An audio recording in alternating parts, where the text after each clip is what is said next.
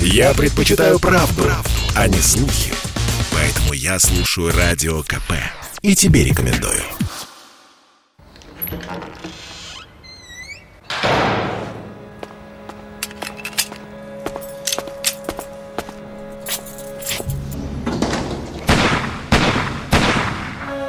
Пятнадцать лет без Анны Политковской. Спецпроект Ивана Панкина. Незабываемое.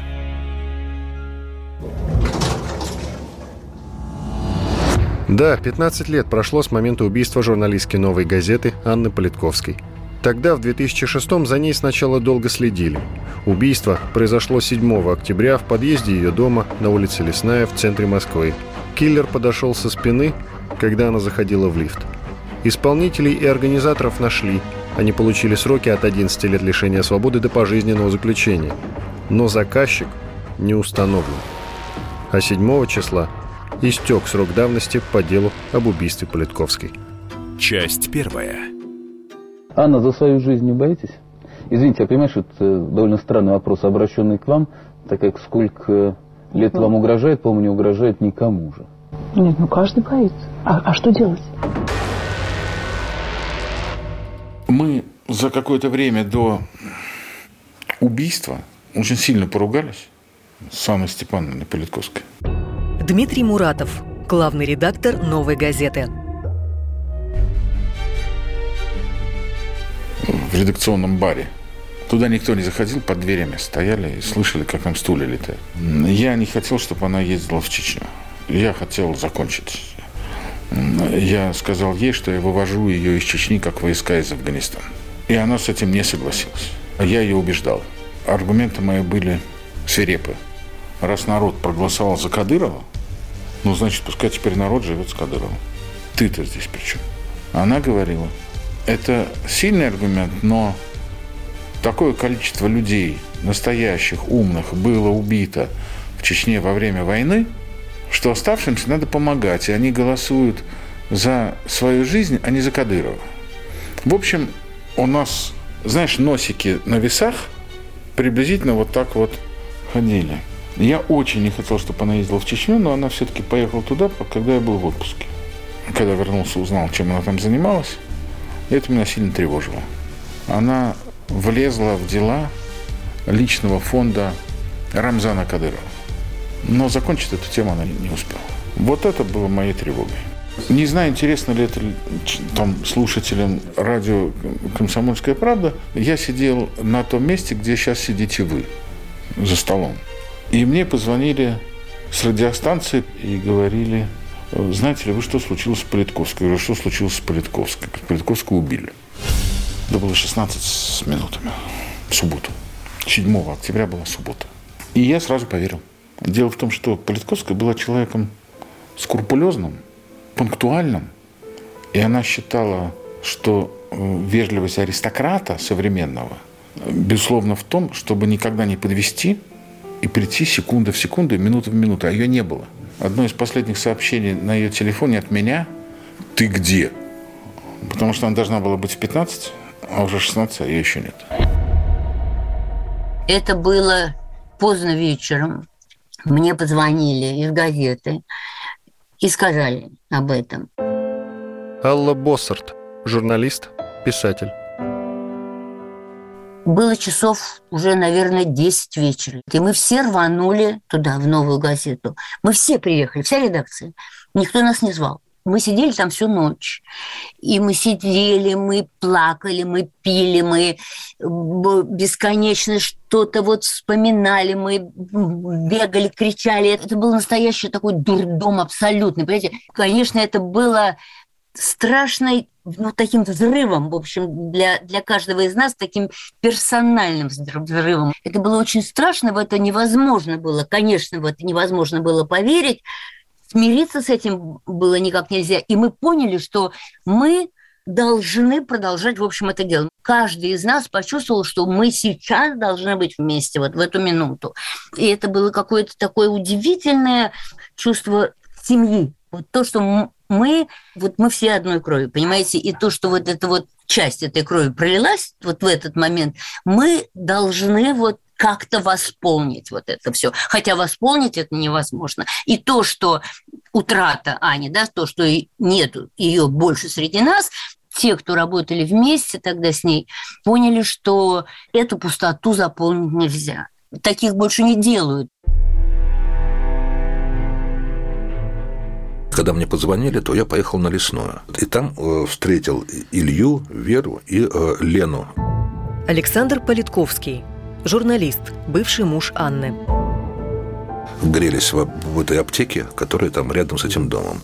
Потому что было огромное количество, так сказать, людей, и еще тогда тело они еще не вынесли. Все это происходило именно там, и все было оцеплено. Потом там какие-то следователи ходили, там, да, естественно, все начинали спрашивать, а где были вы, а что вы делали? Все эти не очень приятные такие вот, э, так сказать, эти вещи. Еще ведь до этого там за там, сколько-то лет э, мы были, сидели вместе в машине и грелись дома, где убили Влада Листьева.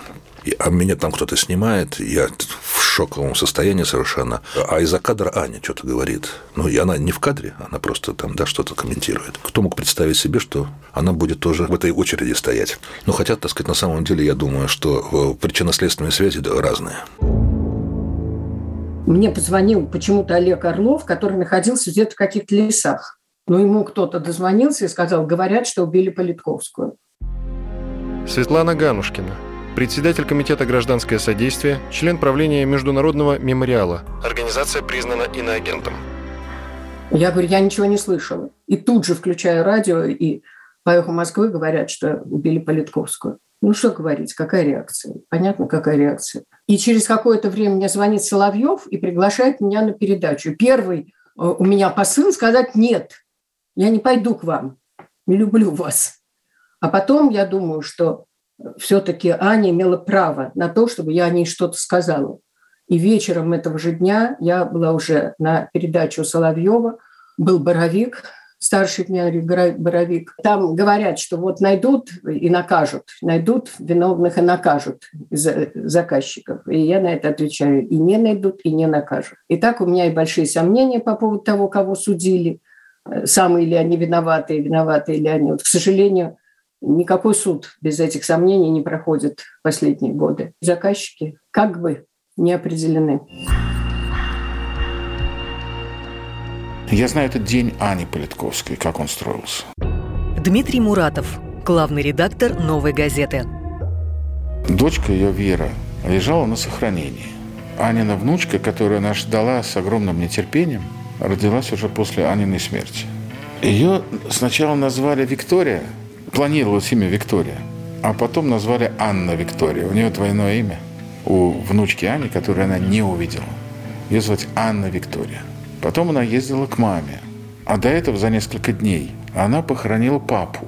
Те люди, которые за ней следили, а следили за ней, мы уже точно это знаем, более полутора месяцев, это уже есть в материалах следствия, они знали, что она похоронила отца, что у нее болеет мать, что у нее в роддоме лежит дочь, и она, как сумасшедшая, на своих «Жигулях», десятка, она носится между могилой, роддомом и больницей.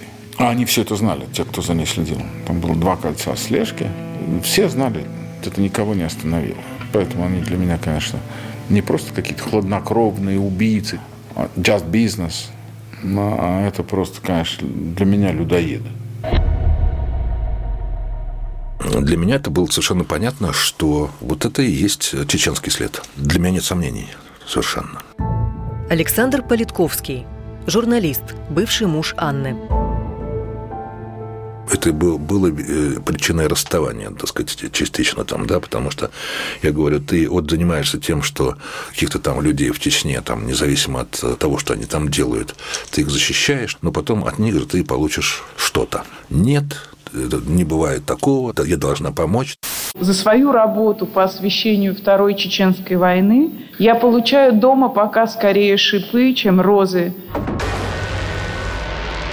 Я понимаю прекрасно, там, да, существует э, человек, который этим конкретно занимается, я имею в виду Эстимирову. Она там живет, она там это знает. Вот я говорю, что ты туда суешься, пытаешься там сделать. Она же защищала, суды были там таджиков каких-нибудь, она ментов защищала, когда там какие-то проблемы с ними было. Чечня разная. Были люди, которых она защищала, а были люди, которые расстреливали, обезглавливали российских воинов. Всякое там, да, было. Для меня это было совершенно понятно, что вот это и есть чеченский след. Для меня нет сомнений совершенно. Я могу объяснить, почему. Я не думаю, что даже вот какой-то преступный авторитет, предположим, специально скажет, э, чтобы это произошло в день рождения президента, чтобы вот он так вот хочет. Я сказал это следователю который сказал мне, что это дело моей жизни, и я все равно должен докопаться до того, чтобы вот понять, кто был заказчиком. Ну, э, он не, не сумел докопаться, потому что его ушли на пенсию. Но э, мама ее была уверена тоже, что это все идет из Чечни, что это сделали именно вот как бы люди будем так говорить, другой веры. Дело в том, что следователь э, мне тогда сказал, который вел это дело, э, что это заказчик был кто-то из окружения Рамзана Кадырова, потому что он как бы это делал специально, чтобы все подумали, что это Рамзан Кадыров. Первая его реакция известна всем, когда он вдруг закричал, что все же подумают, что это я. Он так и сказал. Я не знаю, я сейчас говорю про некое ощущение. Убийство такого человека, жестокое убийство женщины, матери, оно само по себе наносит России гораздо и действующей власти и в России, и в Чеченской республике, которой она занималась профессионально в последнее время, гораздо больший урон и ущерб, чем ее публикации. Продолжение через несколько минут.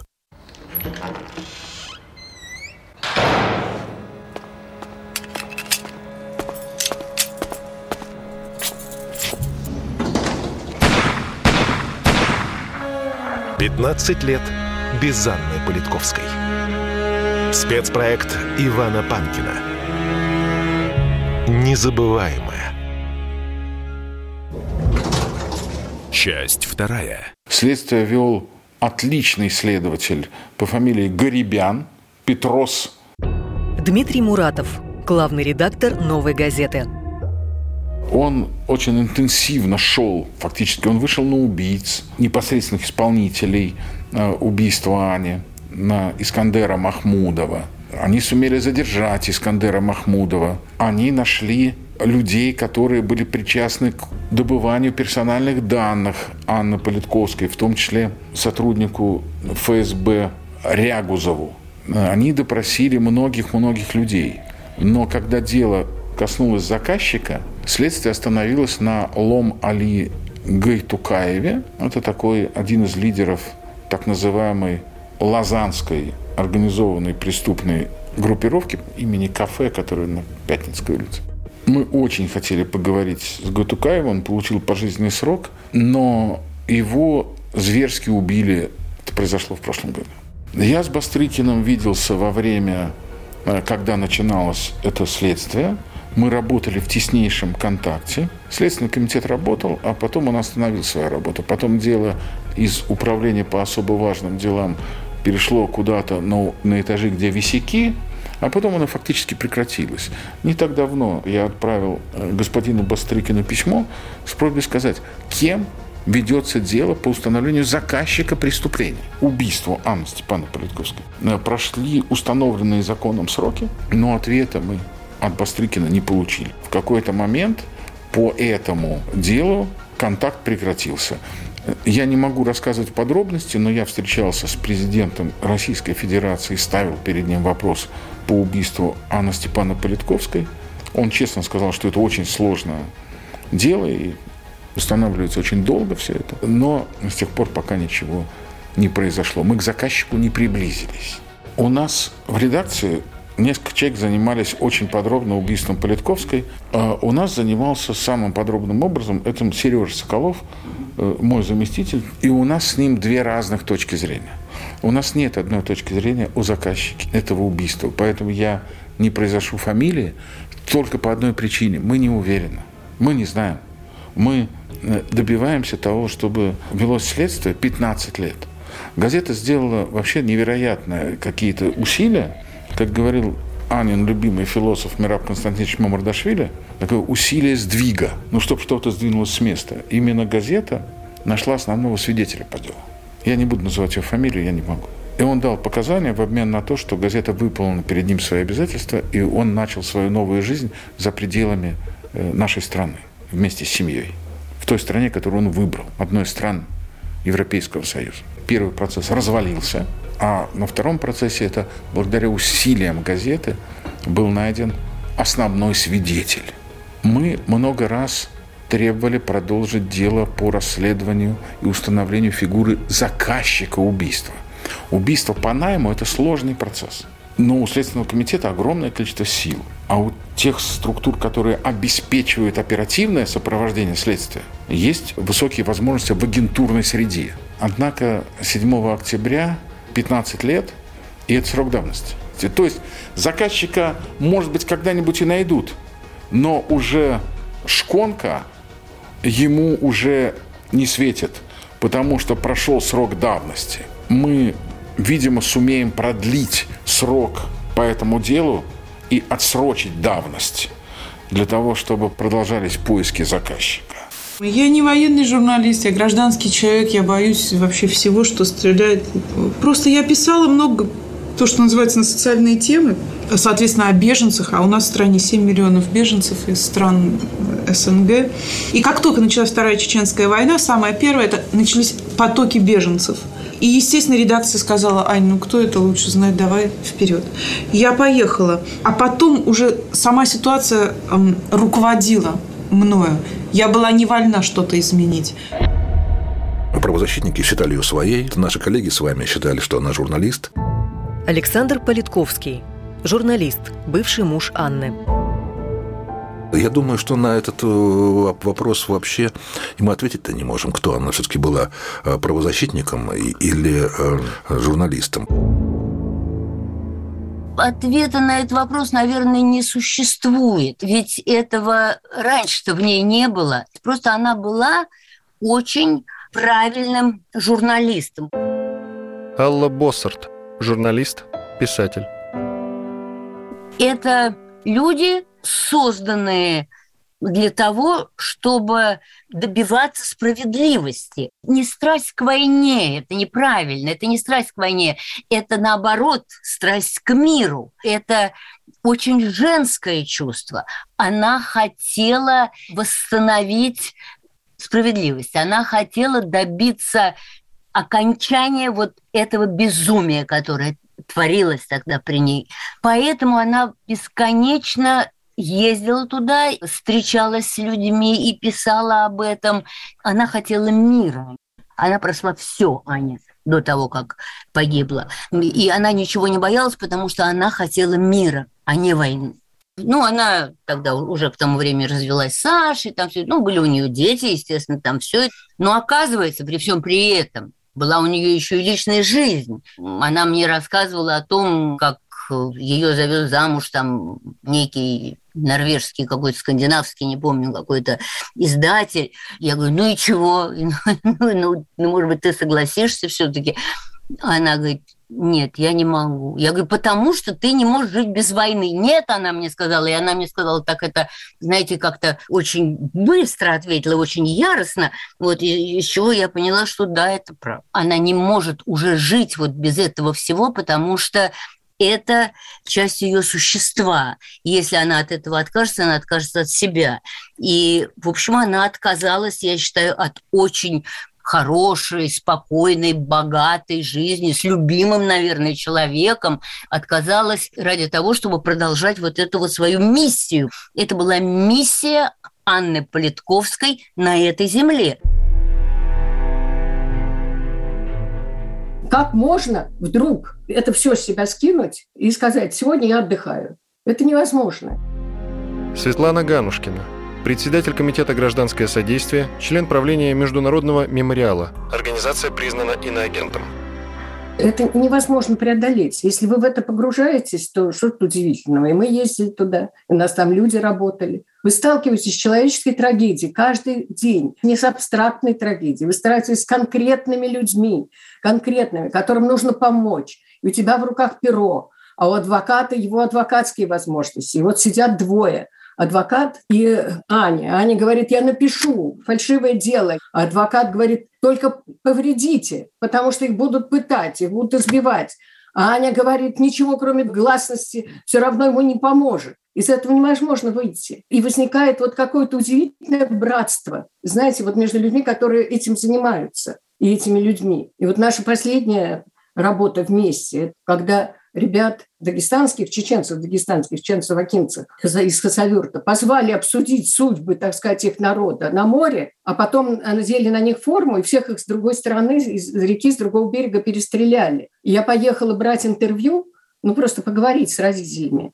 И за полтора дня я поговорила с десятком, наверное, родителей, у которых, ну, большинство из них погибли дети, а у других сидели, оставшиеся в живых. И я позвонила Ане, говорила, Аня, у меня вот есть такой материал. И на следующий день она приходит. И она пишет статью. Было очевидно, что они совсем не шли воевать. Это были мальчишки совсем, дети. Там младшему там 16, что ли, лет было. И Аня пишет статью, которая называется «Ребят вербовали на море». Возможно, из-за этой статьи, во всяком случае, те, кто остались живых, получили меньше срок, а родители получили тела своих детей. То есть это было доказательство того, что это не террористы. Как можно из этого выйти? Как можно вдруг это все с себя скинуть и сказать, сегодня я отдыхаю? Это невозможно. Это превращается в жизнь. Мужество журналиста в этих условиях, как я его понимаю, состоит в том, чтобы, вопреки, может быть, желанию людей, но давать им эту информацию. Да, если при этом приходится очень сильно рисковать, это нормально. Это часть нашей профессии. Если устал и не можешь больше рисковать, уходи. Что касается меня, я пока не устала. А теперь за что? Дмитрий Муратов, главный редактор «Новой газеты». Политковская не давала возможности оставлять без внимания этот регион. Она и ее подруга, о которой сейчас можно говорить, да, она была ее проводником, Наташа Истемирова. Они исходили ножками всю Чечню, от высокогорного Бамута до Рушничу. Они были повсюду. Они слышали людей, они слушали, что происходит, и документировали эти события. Они показывали, что методы, которыми действует власть в Чечне, местная чеченская власть, они невозможны. Это очень близко уже к гражданской войне. А, я думаю, что именно это было одной из причин, потому что вот эту оптику, там, подзорную трубу, которую Политковская нацелила на этот регион, вот она стала сильно мешать. Вот это моя точка зрения. Эта журналистка была острым критиком действующей власти в России. Но я думаю, что журналисты должны это знать, во всяком случае эксперты это прекрасно понимают. Степень ее влияния на политическую жизнь в стране, в России, была крайне незначительной. Она была известна в журналистских кругах, в правозащитных кругах, на Западе. Повторяю, влияние на политическую жизнь в стране было минимальным. Продолжение через несколько минут.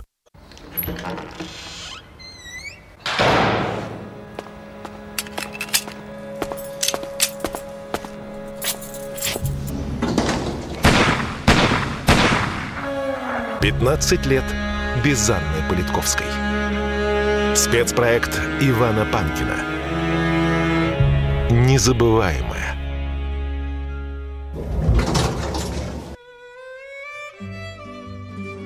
Я не знаю, как в свете новой этики, но я скажу уж прямо, да? Она была очень красивой женщиной. Дмитрий Муратов, главный редактор «Новой газеты». Это такая красавица, любительница, почитательница Цветаевой, музыкант, человек, который помешан на классической музыке. И дети получили тоже музыкальное образование. Вообще у нее было то, как рост однажды, Саша сказал, знаешь, э, Политковского отличало общее сочувствие к ходу жизни. У нее была собака, огромный дог, Мартын, которую, видимо, страшно испугали в детстве. Так вот, не он ее защищал, а она его. Он пугался машин и мужчин. И Политковская вот это гигантское существо, значит, вот так вот таскала. У нее в машине, в этой десятке, лежали замечательные диски. Там была высокая классика, там был Рахманинов, Прокофьев, Моцарт, Бетховен, Бах. И там были танго.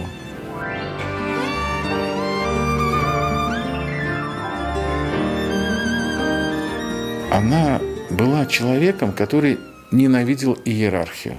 Это странно в нашей стране про это слушать, но ко всем, кто обладает силой и властью, она относилась очень строго, а ко всем слабым она относилась с огромным каким-то несгибаемым сочувствием.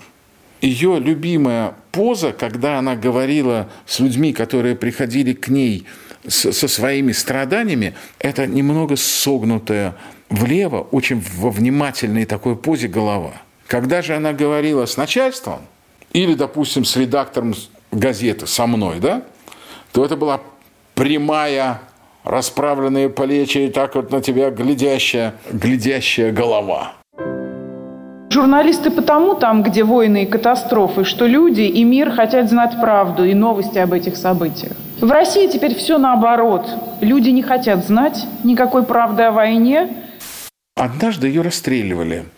Это было в расположении 45-го полка. Она там искала места незаконного заключения людей. Ее задержали, посадили и сказали, сейчас ночью вот у нас град будет стрелять, мы тебя под град выведем, никто ничего не услышит, мы тебя там и шлепнем. Но поднялся большой шум. Я, кстати, очень благодарен там, «Комсомольской правде» и «Их Москвы», которые тогда очень сильно поддержали историю с исчезновением на территории Чечни Ани Политковской. И она была освобождена. Но она там потеряла косметичку со своей косметикой. Человека должны были убить. Я ее встречаю во Внуково, она говорит, представляешь, вся косметика, в том числе в командировке в Париже купленная, все пропало, денег нет и все пропало. А это было, если я не ошибаюсь, то ли перед Новым годом, то ли перед 8 марта. И мы поехали с Мариной Крайней, которая тогда была лицом э, Бурда Моден, на Новый Арбат, в магазин «Весна», где был какой-то косметический отдел, и мы купили ей такой железный чемоданчик с парфюмерией. Она была счастлива. Мы здесь ей вручили всем премии, да, а тебе, Политковская, нате, получите вам обратно вашу любимую косметику. Она была очень женщина, она была человеком великого интеллекта, соучастницей жизни на Земле.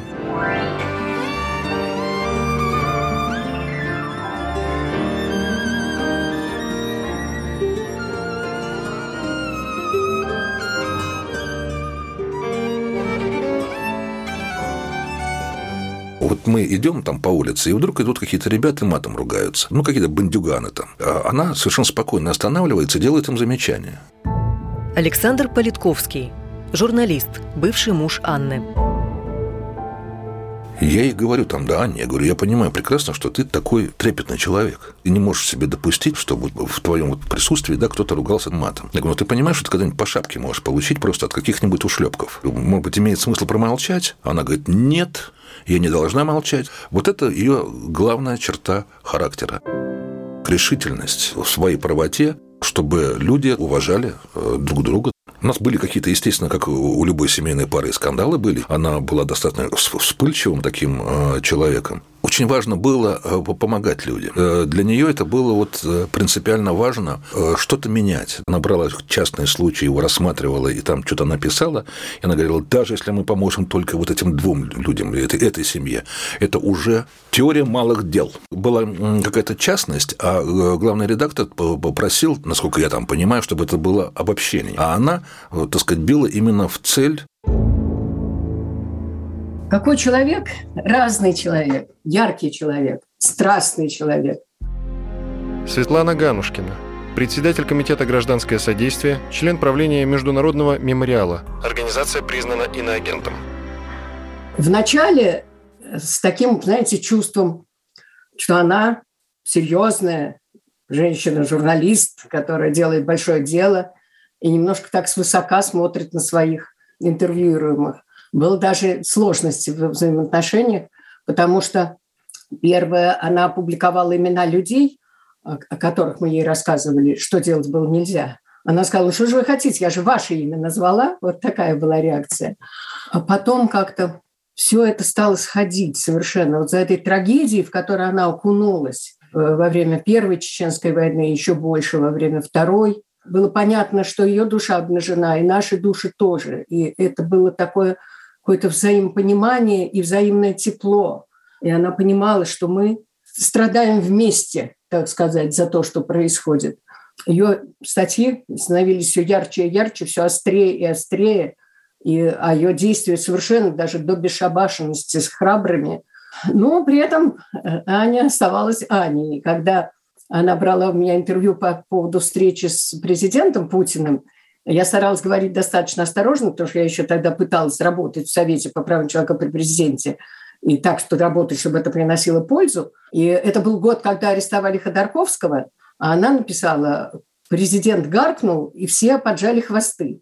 Я ее прошу, Аня, пожалуйста, не пишите так, э, что поджали хвосты. Во-первых, это не так, потому что еще три человека говорили о Ходорковском, а во-вторых, никто хвосты, в общем, не поджимал. Выходит Аня говорит, хорошо. Выходит статья, там написано, президент гаркнул, и все прикусили языки. Разница невелика. Это время, у нас такая свобода любить Путина. Да? У, нас, у нас, вот в этом у нас полная свобода. Можно его любить во всех проявлениях. Да? У нас нельзя трогать некоторые вещи, да, которые он не любит. Однажды мы были с ней в Хельсинки на конференции, жили в маленьком таком домике вместе, где-то почти в лесу. И она мне вечерами, когда мы с ней чай пили, она мне рассказывала о своих детях, о их успехах, о музыке. Очень тепло, очень. Это была такая личность очень разносторонняя, очень яркая. И еще раз скажу, теплый человек. Она была очень упертая всегда. Она очень пробивала всякое свое решение, свои материалы. Алла Боссарт, журналист, писатель. Мы собрались в новой газете. Аня моментально там выстрелила. Вот, видно, это место было просто для нее создано, или она была создана для него. Вдруг появилась в ней то проявилось, вернее, то, что, видно, сидела всегда и не находила выхода. То, что казалось мне тогда просто таким, знаете, вот бабьим упрямством, это повернулось каким-то небывалым совершенно мужеством, терпением, отвагой, э, и такой, знаете, безбашенностью абсолютной. То есть она не боялась вообще ничего, как, как мне казалось. И это знают все. Она так и жизнь свою кончила, это понятно. Она обладала колоссальным терпением и работоспособностью, конечно. К ней вереницами шли солдатские матери, какие-то люди из Чечни, наши, те, кто оказался в этом котле там и так далее. И она находила возможности, время и силы душевные, что главное, выслушивать всех она никогда не проявляла никакого нетерпения, никакой спешки. К ней приходила какая-то чеченская женщина, которую не смог выслушать даже священник. Он не смог выслушать этих ужасов, которые она рассказывала. Анька сидела и слушала. Она была, конечно, в Чечне, она была героиней безусловной. Вообще, если бы я думаю, если, если бы звезды сошлись, они могли бы выбрать ее президентом. Ее очень там любили. Продолжение через несколько минут.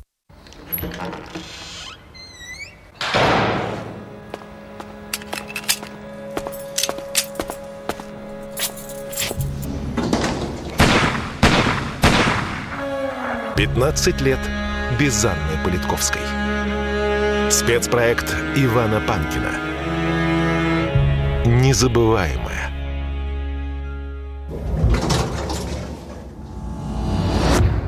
Во время следствия по делу об убийстве Политковской больше всего внимания уделялось так называемому чеченскому следу. Но звучали и версии о заказчиках из-за рубежа, которые рассчитывали подорвать престиж России. Назывались конкретные имена Бориса Березовского и Ахмед Закаева. Некоторые журналисты и политологи открыто говорили, что убийство выгодно Западу как повод для критики российской власти. Часть четвертая. Мне омерзительно быть фоном для очередной аферы Бориса Абрамовича. Ну, сколько это будет продолжаться?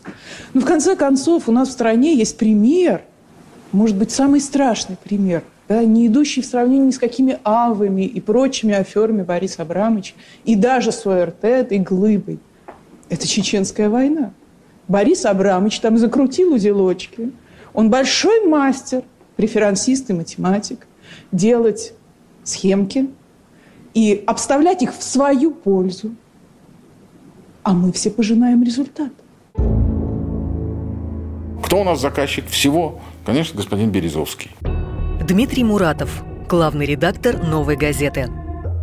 В интервью в газете «Известия» бывший заместитель Бастрыкина, и, по-моему, он был руководителем Следственного комитета управления по Москве, господин Довгий сказал, что заказчиком является кто? Кто у нас заказчик всего? Конечно, господин Березовский. Потом самого Довгия посадили.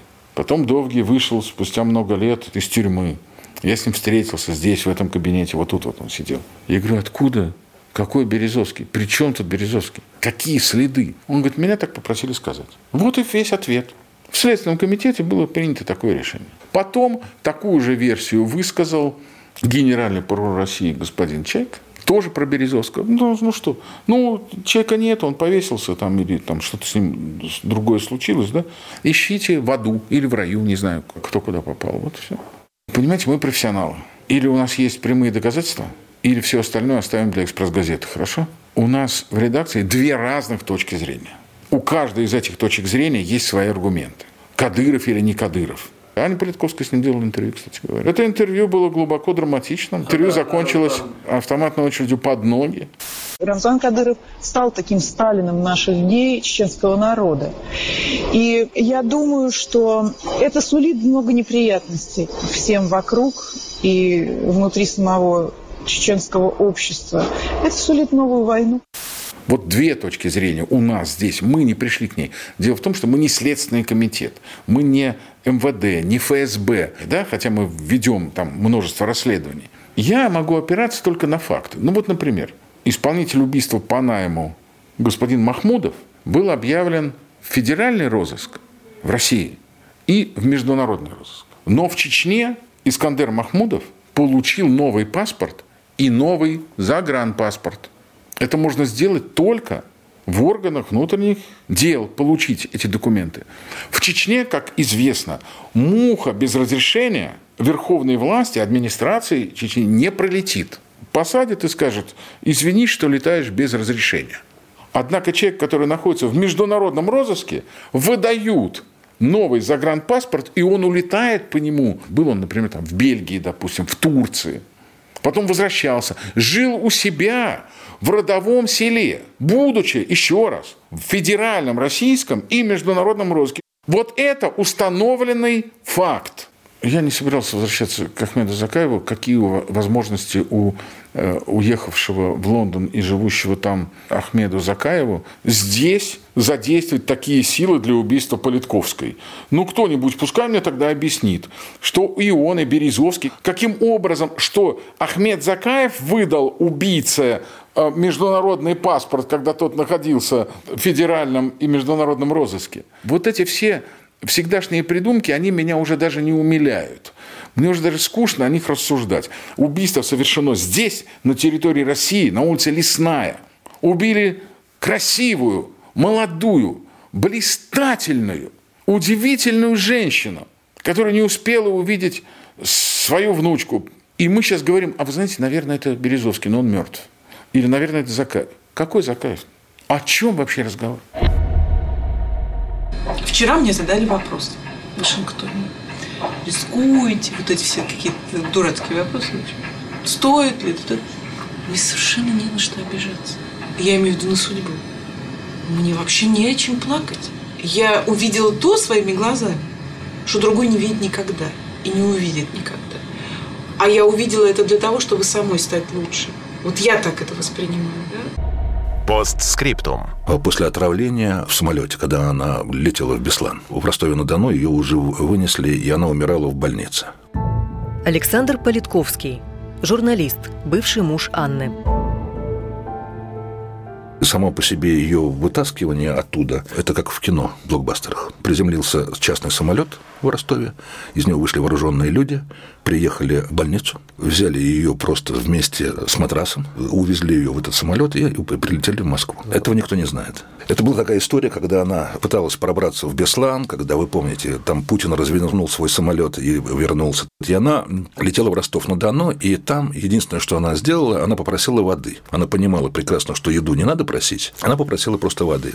Она выпила воду, ей стало плохо, и уже в бессознательном состоянии она единственное, что сделала, она успела, ее выносили уже из самолета, она позвонила своей сестре. Э, дальше просто вот эти женщины, которые пытались ее спасти, имеется в виду в ростовской больнице, они делали что? Поскольку, поскольку падала ее температура тела, и она уже, так сказать, отключалась, вот они обкладывали ее горячей водой для того, чтобы ей каким-то образом помочь. И вот в этот момент прилетел этот самолет, из него вышли какие-то люди, которые приехали э, вот в эту больницу, просто подняли ее и увезли. И увезли ее не просто так. Она попала в американскую клинику в центре Москвы, которая сразу сделала анализы и э, определила, что она была отравлена. Факт у ее доставки непонятно какой. Кто это был, что это чей-то самолет, я не знаю.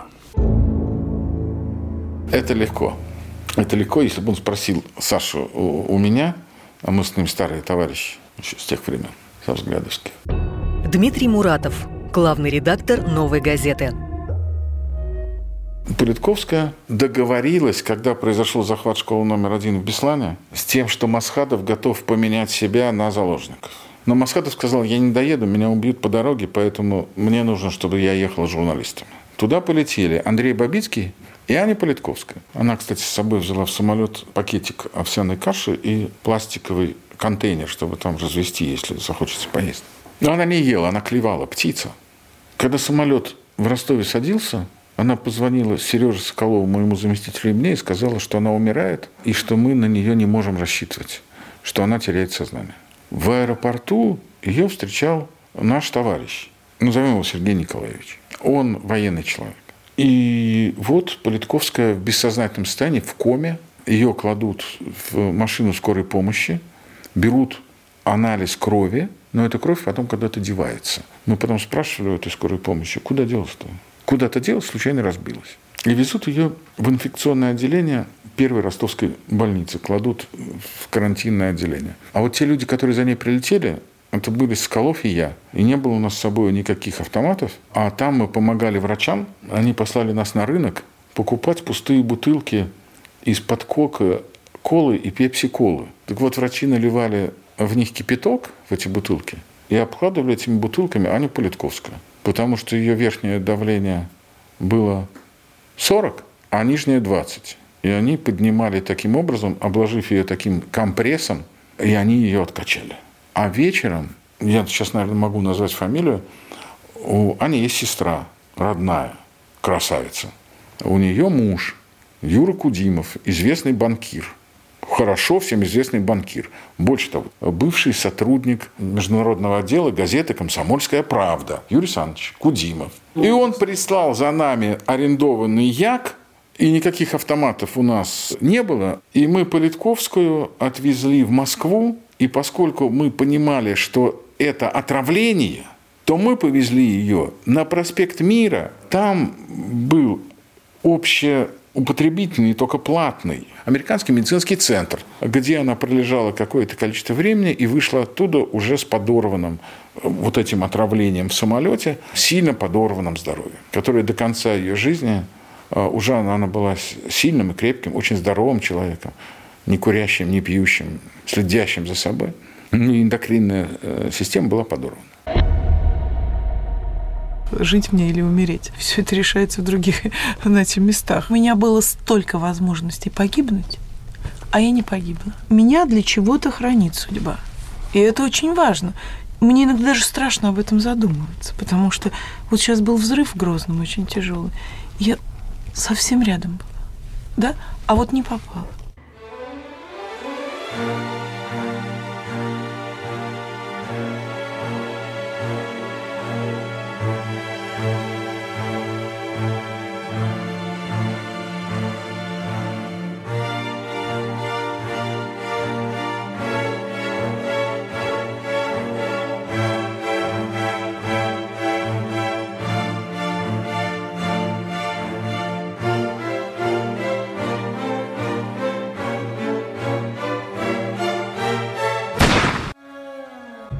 Незабываемое. 15 лет без Анны Политковской.